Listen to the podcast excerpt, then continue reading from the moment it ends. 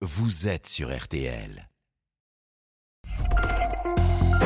RTL Matin, Autoradio. Toute l'actualité automobile le dimanche matin, c'est avec Christophe Bourou, notre spécialiste. Bonjour Christophe. Bonjour Stéphane, bonjour à tous. Autoradio en plein dans l'actualité sur les prix des carburants. Et on va poser une question simple qui intéresse des millions d'automobilistes. Avec un gazole plus cher à la pompe que le sans-plomb, est-ce toujours avantageux de rouler en voiture diesel, carburant le plus consommé en France? Mais d'abord Stéphane, dans cette actualité lourde, une Madeleine de Proust sur 4 euros. Une nouvelle Renault 5. Ah, c'est chouette. Renault présente la Renault 5 dans les aventures de Supercar. C'est la Renault 5, la plus efficace des voitures de vie. Ah, les 50 ans de la R5 mise à l'honneur euh, bien toute cette semaine au salon Rétromobile, celui des voitures anciennes qui se tient à Paris. En tout cas, elle parle à beaucoup, beaucoup de Français avec ses couleurs flashy, rouge, orange, bleu. À l'époque, c'était quand même assez révolutionnaire. Elle a réveillé le monde auto, selon Hugues Portron, le directeur de Renault Classique. C'était un vrai choc un peu dans la grisaille automobile de l'époque de voir ça.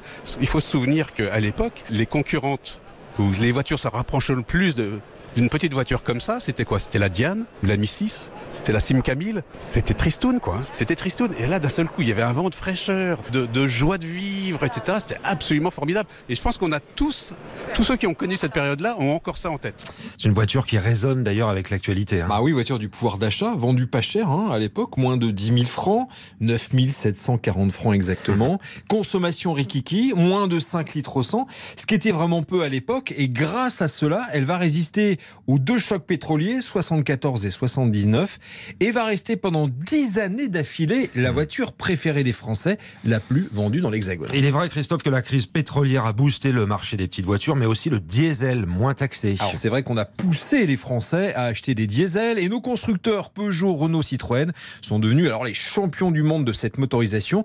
Résultat, aujourd'hui le diesel représente encore 77% de la consommation. Et donc forcément, la flambée des prix actuels fait un peu plus mal au portefeuille, même si les prix ont baissé euh, cette semaine. On reste à des niveaux très très élevés, hein, 2 euros le litre. Question Christophe, rouler au diesel reste avantageux ou pas? Si vous parcourez 11 000 km par an, qui est la moyenne nationale, bon, vous oubliez le diesel. En revanche, pour ce qu'on appelle les gros rouleurs qui font plus de 20 000 km par an, il n'y a pas photo, selon Nicolas Bernard, rédacteur en chef d'AutoPlus. Le diesel est imbattable en termes de consommation et euh, reste parfait pour les gros rouleurs. On peut gagner jusqu'à un litre et demi au 100 km.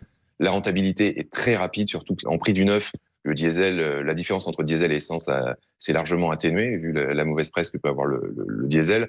Et puis surtout, finalement, plus euh, les prix des carburants augmentent, plus le diesel est imbattable. C'est ça qui est complètement fou. Alors, même si, euh, notamment en raison de la crise en Ukraine, les prix devaient encore s'affoler, eh bien, selon AutoPlus, le diesel resterait encore intouchable. Si demain l'essence était à 3 euros le litre et le diesel à 3,30 euros ou 40, ça serait encore rentable. Plus le prix monte, plus le- la, la sobriété du diesel est imbattable. Si j'entends bien son propos, euh, Christophe, c'est dingue. Le diesel est encore intouchable pour les gros rouleurs. Ah oui, c'est encore 25% des automobilistes. D'ailleurs, c'est exactement la part du diesel aujourd'hui dans les ventes de véhicules neufs. Bien sûr, ça a dégringolé.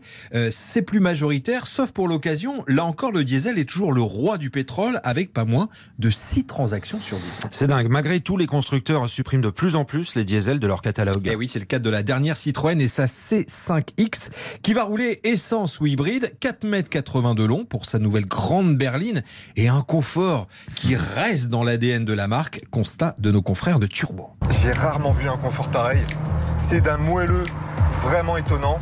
Alors premièrement, grâce au siège, mais surtout grâce à l'amortissement piloté à butée hydraulique qui avait été inauguré sur les précédents modèles et qui prend vraiment tout son sens sous le capot de cette berline.